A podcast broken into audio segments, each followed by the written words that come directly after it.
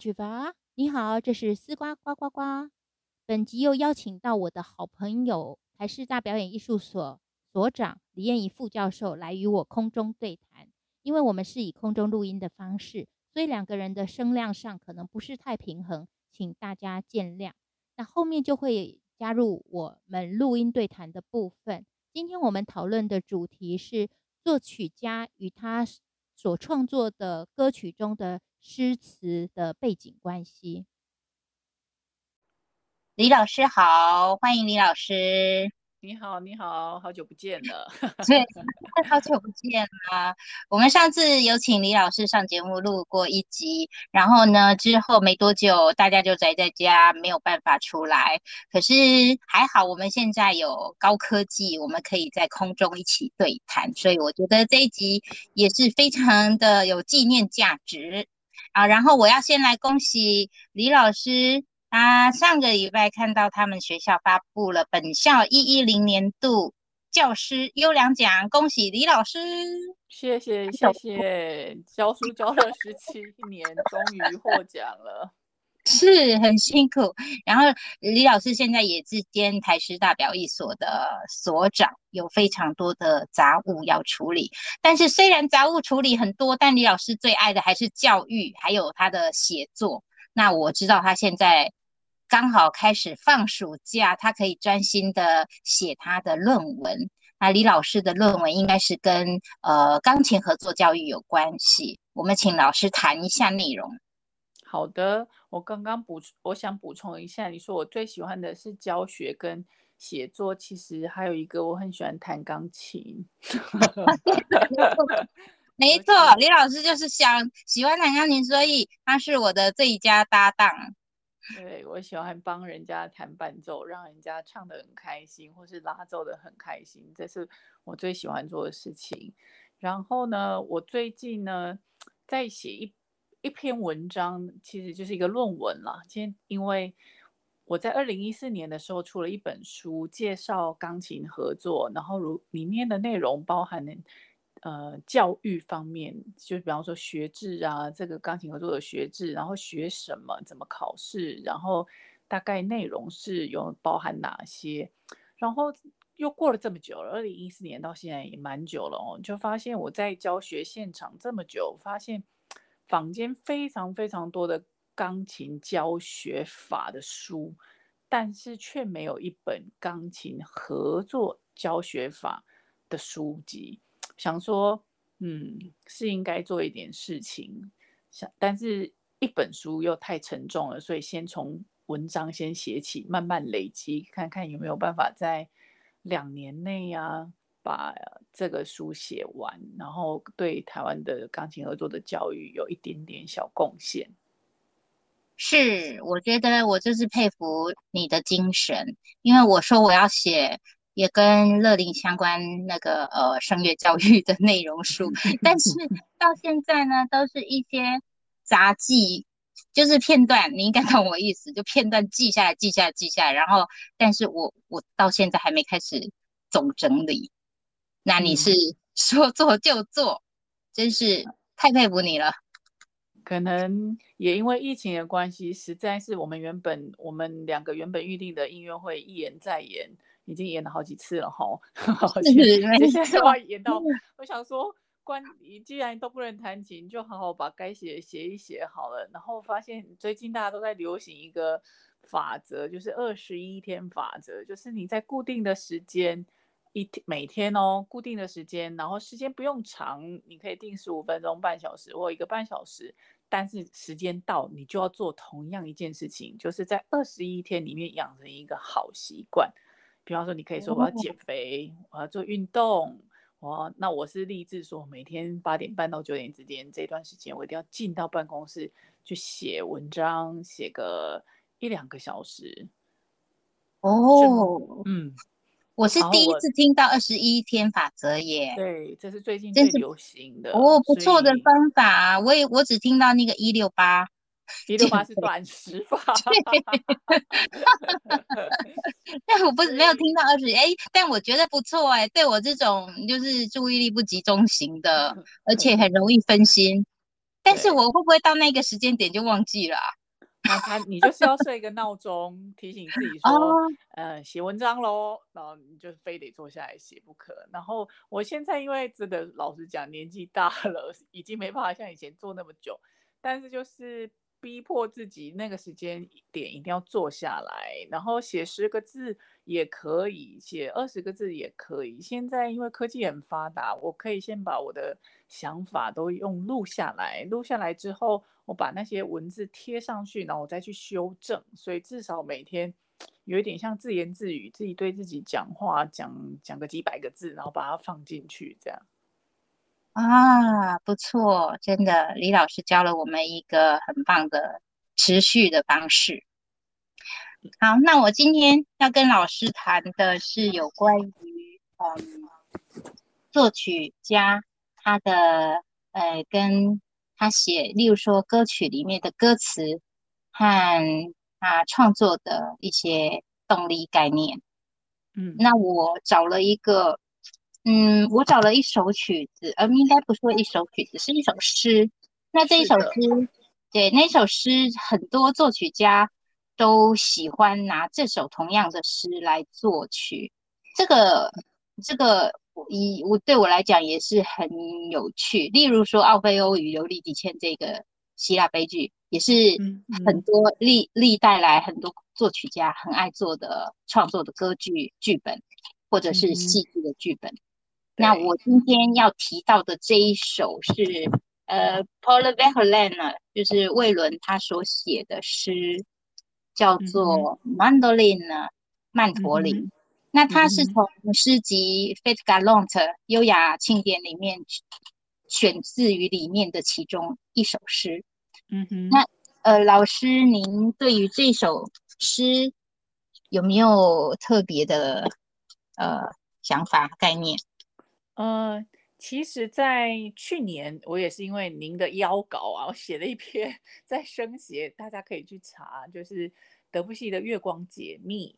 那主要德布西写的三首月光有钢琴的一首，然后两首是声乐曲，然后诗都就是这个魏伦，然后刚好也都是这个你刚刚讲的这个《f a g a l o n e 里面这个整套诗集里面的一首月光这首诗，所以呢，我那时候就对这个魏伦的《f a g a l o n e 稍稍做了一点点研究。那这整套诗集非常有趣，全部是跟画有关，他看了华佗。的所有的画，就是有一套在十七、十八世纪贵族生活的画，然后他就因为那个画，他写的这些诗，等于是记录了当时那个时候贵族人的生活。所以你看，第一句话就讲小夜曲，在那边唱歌的小夜曲的贵族啊，然后还有女士啊，然后大家在树下啊，然后在聊天，所以蛮有趣的。所以这一这整套都是跟画有关。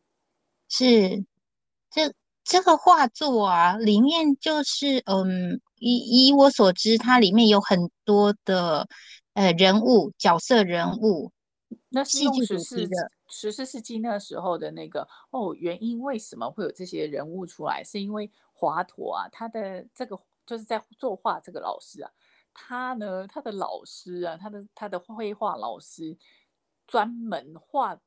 这个这个是就是贵族的生活，还有就是那个十四世纪意大利那时候很有名，就是 Commedia dell'arte，就是喜歌剧前的那个那种假面，就是戴着面具艺术喜剧，对对对对对。然后那个老师就是专门做他们的布景的，就是画他们布景的，所以他就从中了解到这些角色。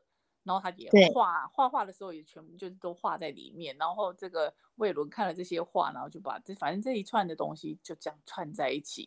然后像第三段诗里面有讲到他们穿的丝绸，穿的什么礼服，所以那个是嗯还好有他们写的这些诗画这个画，所以我们非常了解，可以理解到十七十八世纪这些贵族人他们的生活状态，还有他们的衣着啦各方面，蛮有趣的一套诗。嗯，对。然后其中这个曼多林呢，就是里面也有我刚刚讲的有一些角色。每次就是刚开始在学这首曲子，包括我还有学生，就会觉得很好奇，因为我们要唱之前要先查字的内容含义、对诗的意义。可是呢，是当你查到这些人的名字，你就卡住了，因为、嗯因为那个背景要再更挖的更深，没你才会知错没错道。否则他为什么有 Pierre 然后 Amant 这些人 c l i d o n 的这些人都是谁？都是十四世纪的，对对对对那个是对对，就像李老物师刚刚说的，你要嗯先知道原来是从华朵华，它叫巴朵，这是花朵嘛？我不知道那个中文字念大朵花华朵，花朵，是是嗯他的对画作里面就有出现了这些有点像丑角、对戏剧角色的人人物。然后这一首，那我比较好奇是，就是说像一样《Fête Galante》里面有好几首诗，那是例如《和 the Lune》的一首，那是是这首我知道 Debussy 还有 f o r e 都有写，那没错，没有像这个 Mandolin 呢这么多作曲家非常喜欢拿这个来。您您觉得您有什么想法？就是为什么这个 Mandolin 呢会这么受欢迎？我觉得应该是钢那些作曲家，他们主要是想要用钢琴这个乐器，然后去写写看这个曼陀林这个乐器啊，能在钢琴上他们怎么来体现这个乐器。你可以从佛瑞的。伴奏听，哎，不一样，然后 Debussy 的又不一样的曼陀林哦，同样都是曼陀林这个乐器，在 每个作曲家他们可以写出来，可以展现很多不同的功力哦。是没错，对，对，因为我也有思考，我我在想为什么他们这么喜欢用这一首，例如说我刚刚前面提到的，呃，奥菲尔，奥奥菲奥菲尤利迪茜的那个奥菲欧尤利迪茜的那一个，嗯为什么他们喜欢那个？我非常能理解，是因为他的戏剧张力很大，哼对不对？他就是要结婚，然后又死了，然后又去地府，然后又救上来，又救不上来，这样。所以这一剧那个剧本可以拿来很多人喜欢，因为它戏剧性够大，张力够大。但是这 Mandolin 呢，我就比较比较觉得说，嗯，就就以外国人的角度来看，是一些看不懂的字字在上面，呃，很很有点无厘头的那种感觉，歌词啊。应但该是是他但写的，是其实月光也蛮多人写的、啊，是是，您说月光月光那首也很多人写，对，但月光，我觉得他的理由当然就比较呃诗情画意呀、梦幻啊。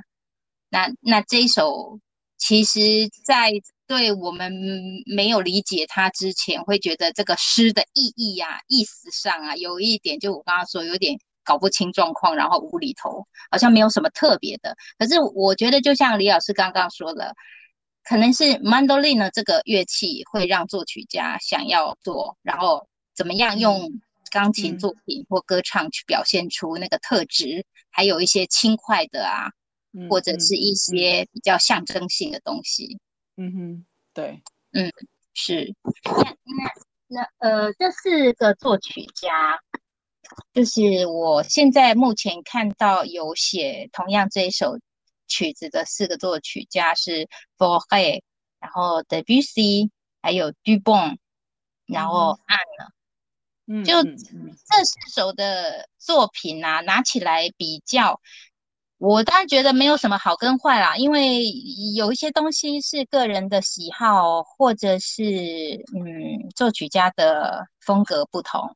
嗯哼，可是像呃像有其中的 f o r e 它就是前奏噔噔噔噔噔噔，就很明显是波奏的感觉，对对对。嗯嗯就是那个波奏的感觉。然后我们之前本来要演出的那个案呢，它的这一嗯首，它的名嗯称不叫 Mandolin 呢，它名称就是直接叫 f a t e Galante。那那它的啊伴奏，李老师弹的时候有没有这个噔噔噔噔噔噔噔？双音，对对对对没错然后就是曼陀林的感觉。那嗯 Debussy 他就跟他们有一点不比较不太一样，对他把因为它感觉是比较像在刷和弦，用刷和弦整个刷过去的感觉。对对，而且他的嗯速度超快。对他可能想要表达就是更更轻快的感觉。啊然后、呃、对，因为而且每一个人同样一首诗出来，对于每一个作曲家来讲，他们可能看到的点不同。有的人看到的是曼陀林这个乐器，有的人看到就是你讲的那两个其就是十四世纪的那种那他的角色人物。那也有人看到的是不同的，就是说触发点不同，那他在写曲上他就会自己去发挥了。是是，没错没错。确实是啊，我我有时候我们也不能用自己的角度 去去判断。说实在，本人本人无法说话，作曲家本人没有出来说话，我们也没有办法。但是有时候这些东西，音乐也是由演奏者传达，那演奏者尽尽可能的去找到原创者他原来的意思，不要太违背，然后演奏者再用他自己的方式做诠释这个音乐。在这个时代，好像也是这样。的话，可能还比较好找一点，因为年代比较近。佛瑞也有可能，他们有时候会手演资料，或是留下书信资料，会写说我这个曲子是怎么了。有时候找得到资料，找得到，那那个时候可能你在演奏上就比较有个依据。对，是是，嗯，没错。不过相同的一首曲子，即便有资料，那例如说帕巴罗蒂唱的。跟嗯嗯跟卡利拉斯唱的可能就又又会有点不太一样，因为毕竟乐器乐器不一样。是是，而且当然国籍，我觉得像法文艺术歌曲，真的法国人唱起来就像中文讲台语好了，台语台湾人讲的，就是还是那个国家语言的人讲出来唱出来那个语韵，整个感觉会更接近。对对对，没错没错。所以像我们在找呃欣赏作品，如果是德文艺术歌曲，最好就是找德文声乐家，嗯嗯，然后法国就是法国声乐家，这样当然是最好的状态啦。真的真的。对，但是有时候就是嗯，有时候在教学上也会遇到问题，他们就会认为说，那例如说帕帕罗蒂他就是最棒啊，那为什么我不能听？他唱，你可以听他的声音啊，听他声音很好听啊，咬字有时候就斟酌一下喽，速度也要斟酌喽。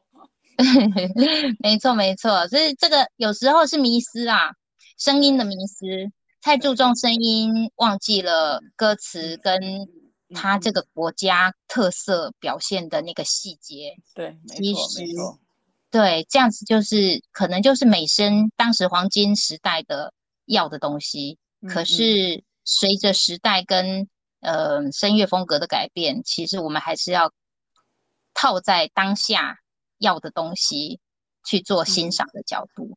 对啊，因为艺因为艺术歌曲一直有个争论，到底是歌词重要还是音乐重要？你需要那个歌者唱的很花俏，然后声音很大声，还是说诗是摆在第一位？这一直在争吵，这吵了很久了。但是这个，我觉得这个没有。没有办法有有有有定论吧，对吧？嗯，就像歌德非常有名，他的那个魔王啊，他他那时候非常那个舒伯特非常开心，觉得好棒，我写完，然后他给那个歌德看，歌德直接摔在地上，说这什么烂曲子啊！那原因是什么？我们现在觉得哇，那魔王写的多好啊！那以歌德来讲，我拜托你写成这样，那弹成这样，那么大声。我一个字都听不清楚了，我怎么听得到？我我的诗最重要，所以诗人跟歌曲就是作曲家，可能就中间要做个协调跟平衡了。这是最有名的故事，真的。这也是没错，不过也不是每个每个诗人都会这么这么夸张的在意啊。嗯，像我知道诗人已经。那个若那个诗人已经作古了，可能也没办法吵。但是如果是现代诗人，就会就像因为生写，我们常常也做了很多那个现代诗人的作曲发表嘛，对啊。那诗人跟作曲家其实有时候他们的想法会不同。那诗人，嗯，不过这就是还这另外还牵扯到歌唱者，所以这三方都要协调。对对对，也是。这个问题好像法国的作曲家艺术歌曲的时候的那个年代，作曲家跟诗人之间都是比较友好的关系。是哦，是哦，是，对哦，对，嗯，对，因为他们有那个好朋友哦，对对对，都有那个沙龙的的那种需求啊。对对对，而且遭遇都很类似哦。没 错哦。对对对，有感而发，然后就开始一起用他的创作。对，是，对。那那我之后会接下来会放给大家欣赏这四首的呃曼多利呢费特卡隆的曲子。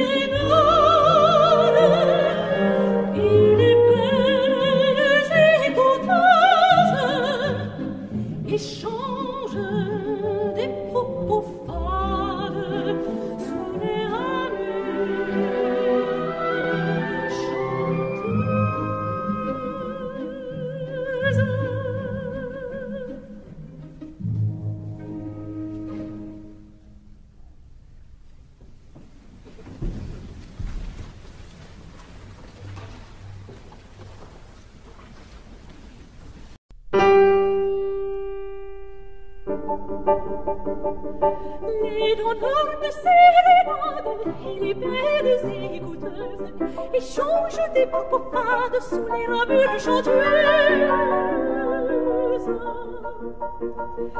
C'est Tircis et c'est Domade, et c'est l'éternel qui tendre. Et c'est Gomes qui pour ma de cruelle vie m'a tendre. Leur courte vie, de soie, leurs longues robes à queue, leur dans leur joie et leurs bonnes obres tourbillonne dans l'extase d'une lune rose et grise et l'emmenée jase parmi les frissons de brise la la la la la la la la la la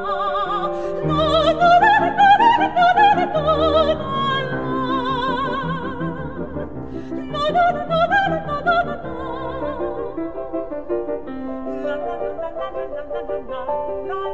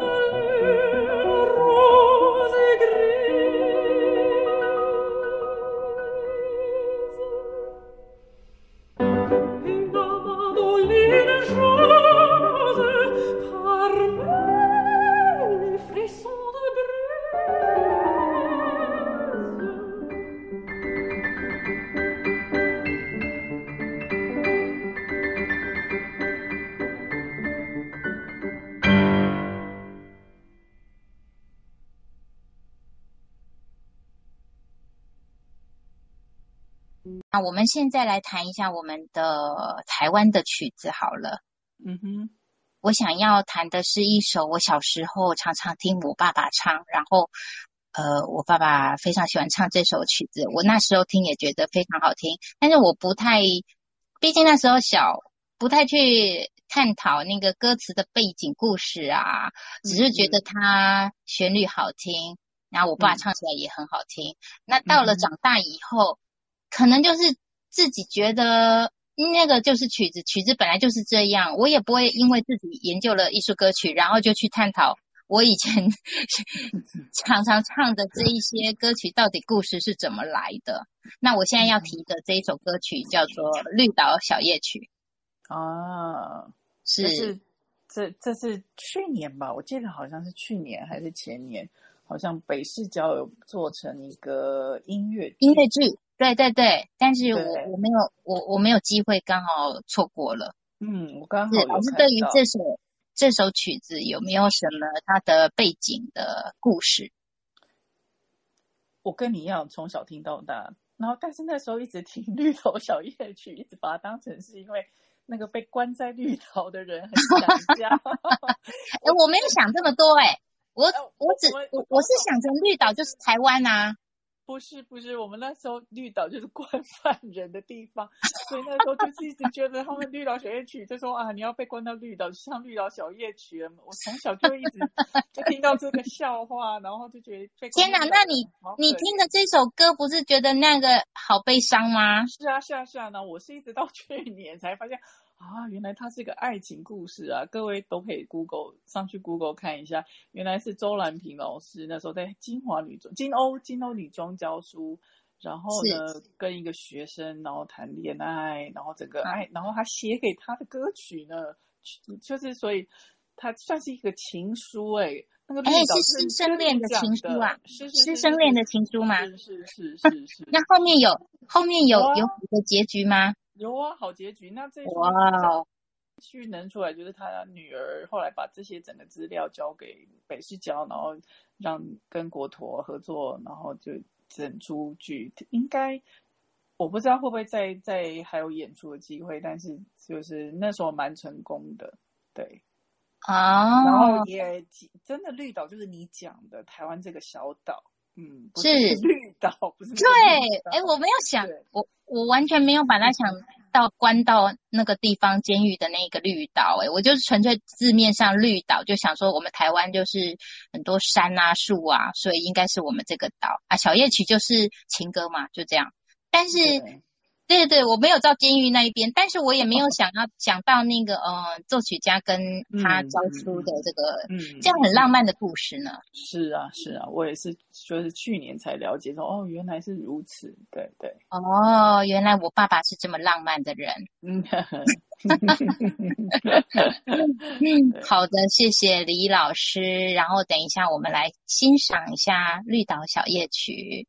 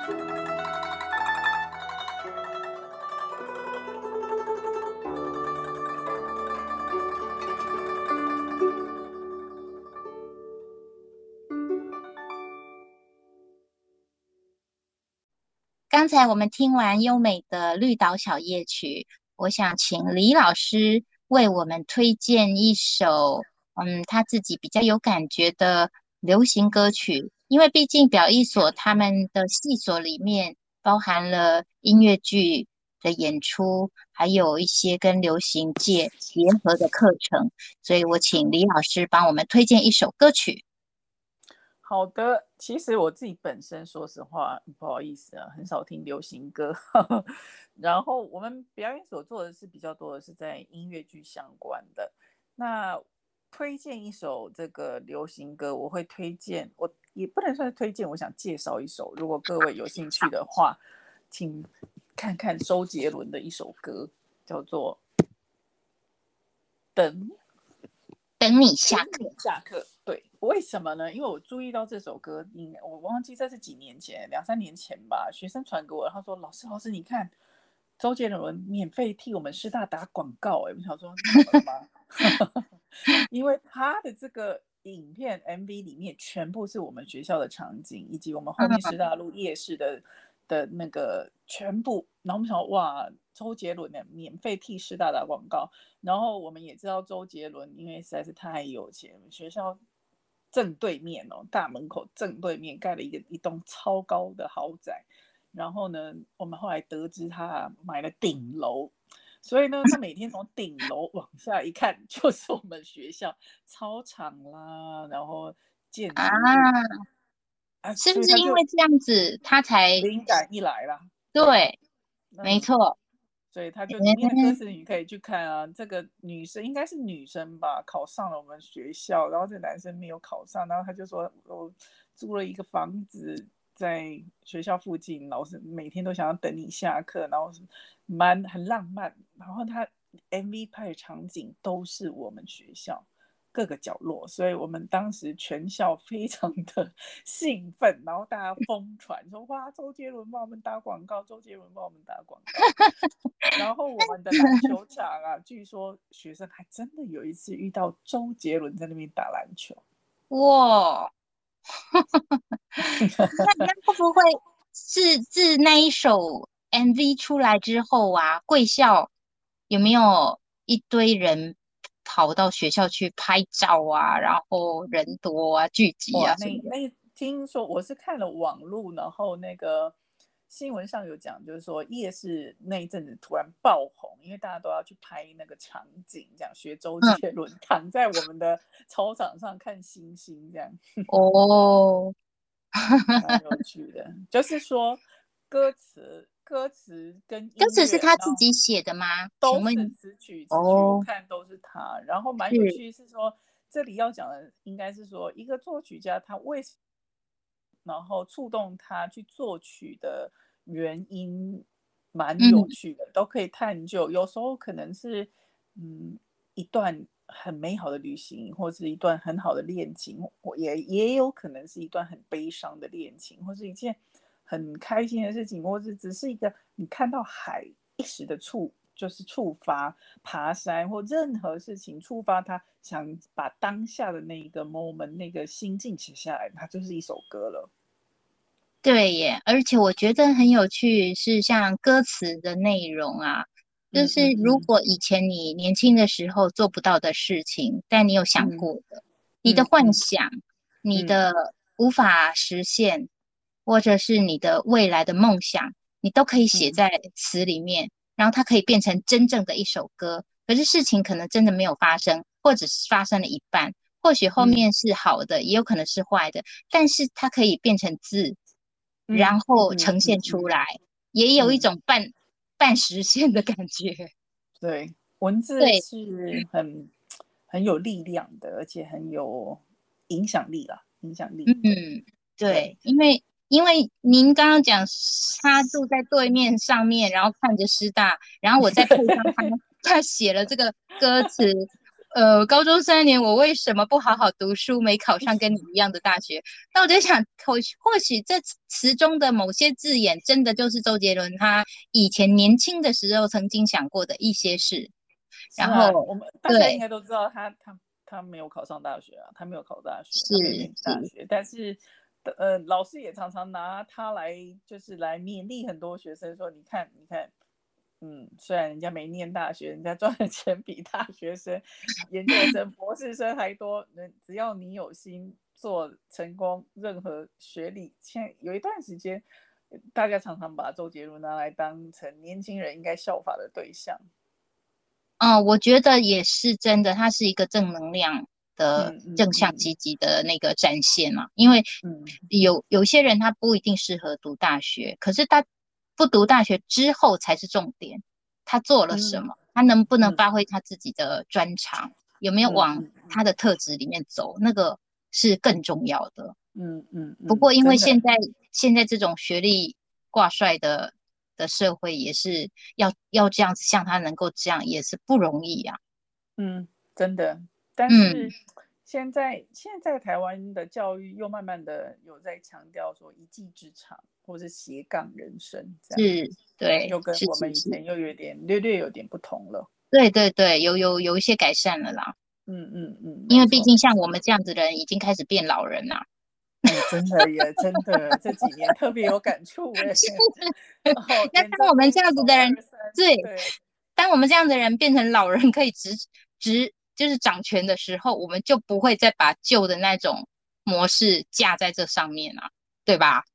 嗯，尤其我自己的小孩其实很小，才小学三年级，所以等于是我一个老人在照顾一个小孩，慢慢也发现哦，原来他的想法跟我们差这么远啊，那也要配合他的就是他的年，等于是我小孩的年代，他们现在的生活价值观，所以我不太可能用我自己小时候的价值观盖在他身上，所以也蛮有趣的啦。对，嗯，但也是因为我们这个世代可以接受新世代的东西，否则嗯如果嗯是嗯前一个老世代，他们也看着我们小时候这个样子，他们还是不能接受，还是用他们的方式在强嗯迫灌输。那要对要看老师喽。有些老师虽然年纪大，但是很开明，也有啊。所以其哦实是每个人的个性不太一样，对。然后，嗯，对。但是有时候真的是时代逼着我们一定要改变啊。像我的很多想法，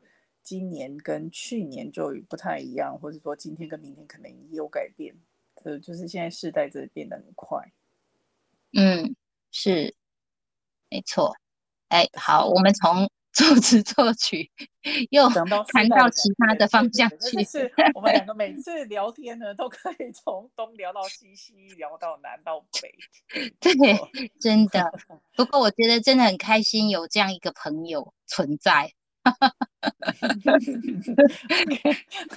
胡乱聊的一个朋友，对对，然后风火水土都可以随便聊，然后童言无忌也没关系。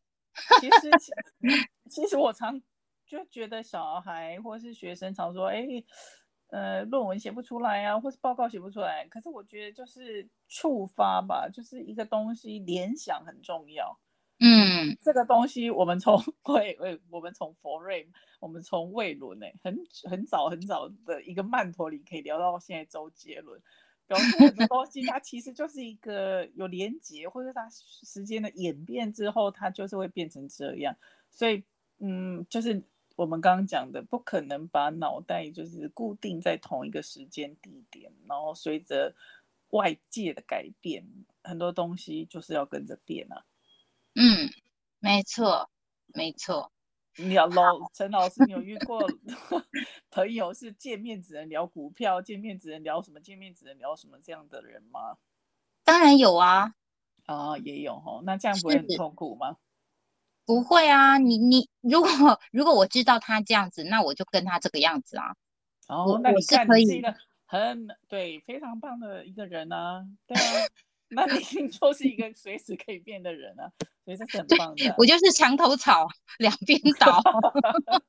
所以你不会硬要把他的话题转到你要讲的话题。有些人就是会这样啊，我不想讲股票，可是我就硬要转到我要讲的，可是可能这中间对啊，不是错是 陈老师也是我看过老师里面真的非常的圆融的，任何就是他真的包容力真的很大很大很大的老师哦。谢谢，非常感谢。我觉得我们两个应该也都是啦，所以才会一拍即合嘛。我我可能略逊你好几周，太客气了。好，那我今天就非常谢谢李老师与我空中对谈。谢谢谢谢老啊师，祝老师疫情保持健康，心情快对。我也要祝你全家都平安，现在就是健康平安最好。好的，谢谢谢谢，好下次有回家快乐哦，拜。好拜拜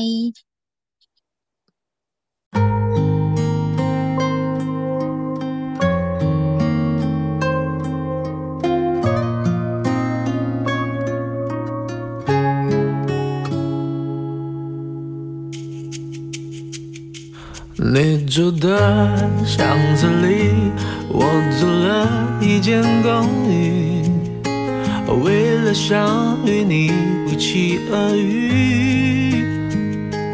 高中三年，我为什么为什么不好好读书？没考上跟你一样的大学，我找了份工作。离你宿舍很近。当我开始学会做蛋饼，才发现你不吃早餐。我，你又擦肩而过，你耳机听什么？能不能告诉我？